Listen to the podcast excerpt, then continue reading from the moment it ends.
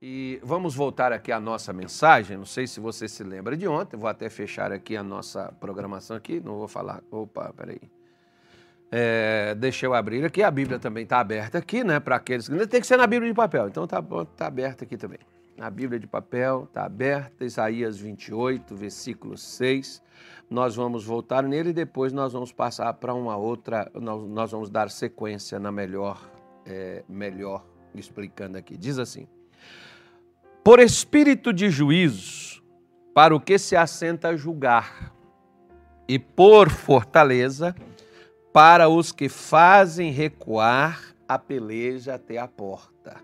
Então você veja bem que o Senhor Deus, através do profeta Isaías, ele estava falando né, de um homem, que esse é o Messias, esse é o Senhor, o que ele iria fazer para o seu povo. Ele, como por exemplo, muitas pessoas precisam tomar decisões. Toda decisão que você tem, ela, ela terá uma consequência. Agora, por exemplo, no final do mês, nós todos brasileiros, aqueles que exercem seu direito como cidadão de votar, você vai ter que tomar uma decisão. Se você vota em um, se você vota no outro, se você anula seu voto, se você não vota em ninguém, se você não vai votar. Mas é uma decisão. Só que você precisa entender que a sua decisão tem uma consequência. Ela pode ser boa se a sua decisão for certa, e ela pode ser trágica se a sua decisão for errada. Você precisa tomar uma decisão, por exemplo, se você vai lutar pela sua família, você precisa tomar essa decisão. Se você vai lutar ou se você vai entregar a sua, deixar a sua família à revelia, se você vai deixar seu casamento acabar, se você vai querer formar uma família, se você vai querer casar.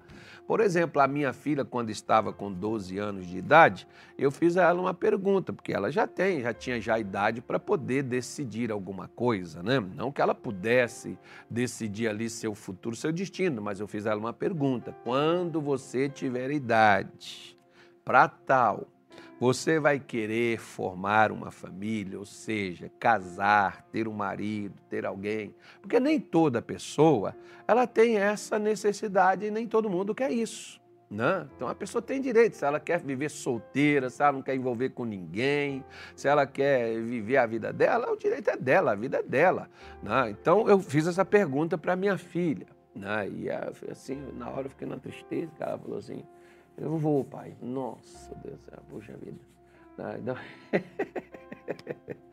Você fica assim até torcendo que não, né? Não, vou ficar com vocês para sempre. Né? Claro que não. Como diz a minha mãe, a gente cria filho para os outros. Né? Você, não, você não casa com seus filhos, você não fica com seus filhos, você não mantém seus filhos. Seus filhos não são seu refém. Né? É um presente que Deus te deu, que tem um pouco de duração, dura pela vida toda, né? e por aí afora vai. Mas, veja bem, você tem que tomar uma decisão se você vai estudar, se você vai sair da escola, se você vai trabalhar, se você vai viver à toa, se você vai crer, se você vai ser um incrédulo, se você vai beber, se você vai ser um cachaceiro, um pau d'água, se você vai ser um viciado, um drogado, se você vai ser uma pessoa coerente, se você vai ser justo, se você vai ser sacana, malandro, vagabundo, é uma decisão sua. Né? E, e Jesus, ele dá justamente a nós a condição de nós tomarmos decisões certas, concernentes às nossas vidas e também a outras pessoas você ajudar. Não é que você vai mandar nas pessoas. Muita gente que chega na igreja, ela chega me perguntando o seguinte, pastor, eu não sei o que, que eu faço. O que, que essa pessoa precisa? Ela precisa tomar uma decisão mas ela não sabe qual a decisão tomar. Né? E muitos dizem assim: o que, que o senhor acha? Eu sempre digo: eu não acho nada e nunca pergunte ninguém e não tome decisões pessoais na sua vida concernente à decisão de outros. Não deixe que outros decidam por você. Se você buscar de Deus, né, eu sempre digo: olha, eu não acho nada, mas a Bíblia diz. A Bíblia diz isso, a Bíblia diz aquilo. A Bíblia diz assim, a Bíblia diz assado. Ok. É o que a Bíblia diz. Então a pessoa, poxa, eu não tinha pensado nisso, eu nunca tinha visto esse versículo, se viu, não entendeu. Agora a pessoa está firme para poder tomar uma decisão. Né? É isso que Isaías está dizendo, que ele é um espírito de juízo para o que se assenta a julgar, porque você vai precisar tomar decisões na sua vida. Você vai precisar tomar atitudes na sua vida. Se você vai revidar, se você vai ficar quieto, se você vai perdoar, se você vai reter o perdão, você precisa tomar a decisão. E Jesus te dá o respaldo para tal, para você tomar essas decisões certas e fazer o julgamento correto né, daquilo que você precisa fazer. Isso será uma fortaleza para os que fazem recuar a porta os que estão à peleja. Ou seja, você está numa luta, né? Você está numa batalha, Algo está tentando entrar na sua vida, é o medo, é a dúvida, é a desconfiança, é a incerteza, é uma doença, é um problema financeiro, é o desemprego, é a miséria. Pastor, já entrou, não vai entrar não, já entrou, eu não estou sofrendo mais ameaça. O negócio já entrou na minha vida, a frieza, a rejeição, já veio o pedido de divórcio, já veio aí a traição, é brigas, é contendas, é lutas, é disputas dentro da sua casa, não, é uma confusão generalizada, é vício, é briga, é, na, na, o negócio está feio dentro, dentro do lado de muita gente. Então o que, que acontece? Ele dá força para você não recuar quando vier a batalha com você, se ela já entrou dentro da sua casa ou se ela está apenas na porta tentando entrar.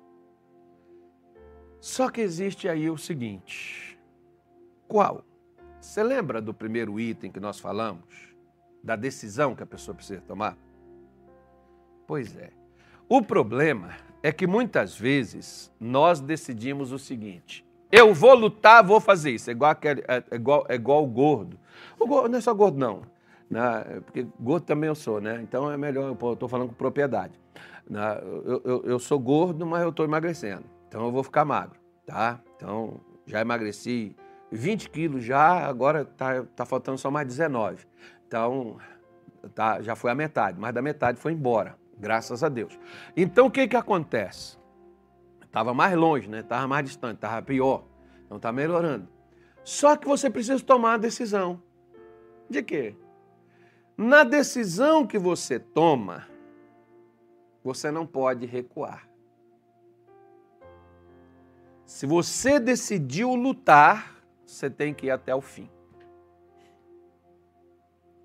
Você não pode recuar das decisões que você tomou na sua vida. Muita gente toma as decisões e quando fica difícil, a pessoa recua.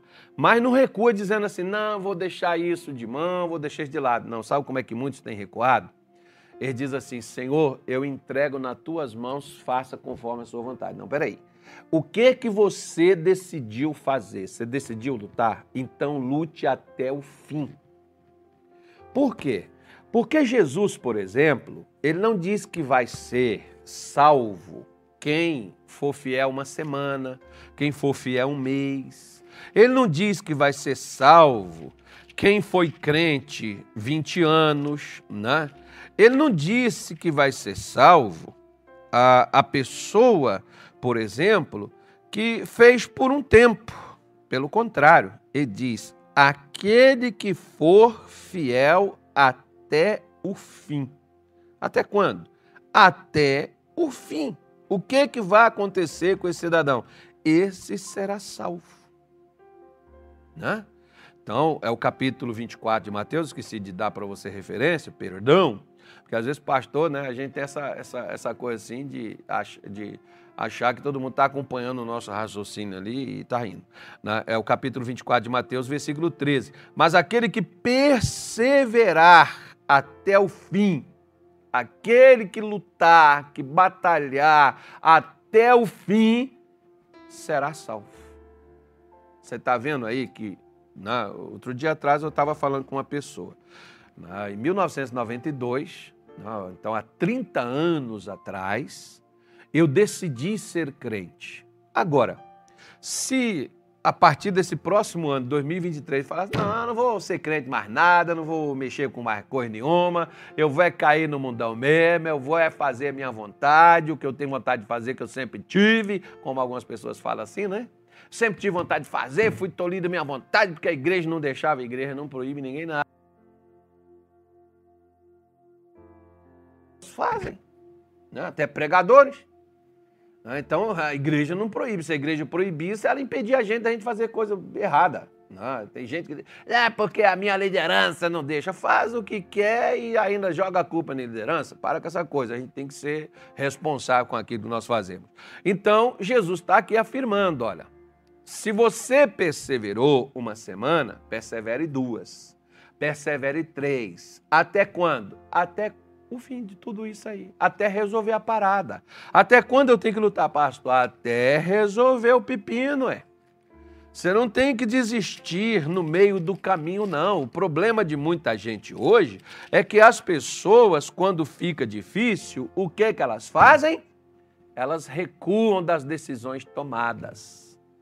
Como disse o apóstolo Paulo, que provavelmente seja ele o autor da carta aos Hebreus, lá no capítulo 10, acho que o versículo é o 37, que ele diz assim: ainda um pouquinho de tempo, o que há de vir virá, não tardará. Né? Ainda um pouquinho, o que há de vir virá, não tardará. Versículo 38, coloca aí, Anilton, por favor. Aí, ó. Mas o justo viverá da fé. E se ele recuar, minha alma não tem prazer nele. Agora, olha o que, que ele diz, olha.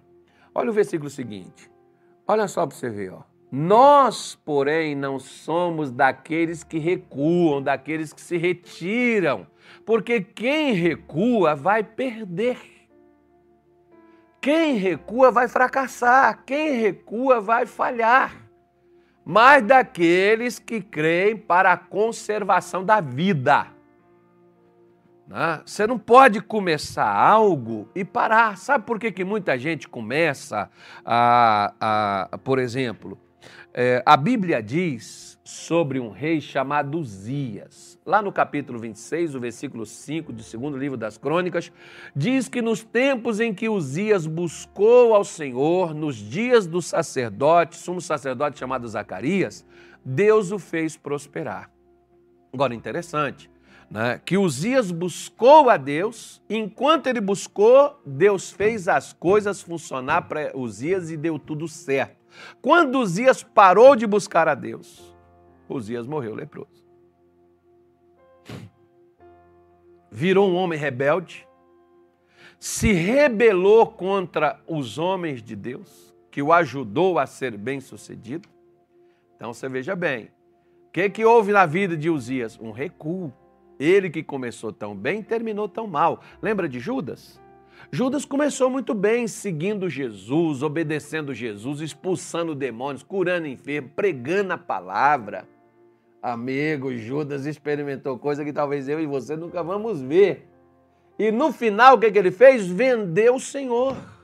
O que, que adiantou todos os, os três anos de coisas boas que Judas fez? Porque a Bíblia é clara ela diz que Satanás entrou em Judas quando por ocasião da última ceia. Então, até então, Satanás não tinha, não estava lá dentro, não. Só, isso é só para você poder ver que uma vez que nós tomamos a decisão, nós não devemos recuar, assim como no capítulo 30 de Provérbios, o rei Agur, ele está falando de, um, de, de provérbios aqui, né? E nesse capítulo 30, versículo 30 de Provérbios, ele diz assim: olha, o leão é o mais forte entre os animais, porque por ninguém torna atrás. Olha o que, que o leão, você vê, o leão não é o maior. Né? Esses dias, por exemplo, eu estava num, num local e eu estava falando, comentando com o pastor, né? estava vendo uma girafa e eu falei, cara, como pode, né? Um leão abater um animal desse. Olha o tamanho desse bicho. O leão pula, outro vem, vai lá, até derruba, estrangula um animal daquele dali. Interessante. Né? Você vê, por exemplo, um búfalo, né? um bicho, uma força extraordinária daquele ali. Os leões também vêm com aquele chifre afiado, né? Pode morrer atacando um búfalo daquele. E o leão parte para cima daqueles búfalos e os abate. Ele é o mais forte? Não, ele não é o mais forte no seu físico. Ele é forte porque ele não recua. Ele é forte porque ele não desiste daquilo que ele tem um início a fazer. A pessoa que é forte não é aquela que grita e fala mais alto, é aquela que nunca desiste dos seus ideais. Nós temos, por exemplo, aí na história americana, um camarada que foi presidente dos Estados Unidos. Quantas eleições ele perdeu, Anilton? Você que está aí no Google aí. Né? Acho que foram cinco ou foi sete eleições, me parece, né? que esse camarada perdeu. Ninguém mais acreditava, acho que talvez, né? acho que até ele, por exemplo, é difícil de acreditar que ele poderia vencer, mas ele foi lá, disputou até se tornar presidente dos Estados Unidos. Por quê? Porque não desistiu. Se ele tivesse desistido na primeira, segunda, terceira, acho que foram cinco eleições, parece, que ele perdeu. Ele não desistiu. Porque forte não é o que pega e faz as coisas de uma hora para outra. Forte é aquele que aguenta. É aquele que suporta as dificuldades. Forte é como, por exemplo, um tempo atrás eu, eu escutava um, um, um pastor da nossa igreja mesmo. E esse pastor depois, ele saiu criticando ao missionário, à igreja, à instituição e tal. E um dia eu encontrei conversando com ele, ele falando, não, mas é que o missionário falou isso, o missionário falou aquilo, não sei o quê. Eu olhei assim para ele e falei assim, pastor, eu escutava suas pregações, eu achava que o senhor era forte. Por quê? Porque forte não é o que eu falo, forte é o que eu faço. Eu posso falar de coisas fortes, tremendas, espetaculares, maravilhosas, e posso ser um fraco. Diante do quê? Diante da dificuldade que eu enfrento, diante das lutas. Por que, que o leão é forte? Volto a dizer, não é por causa do seu porte físico.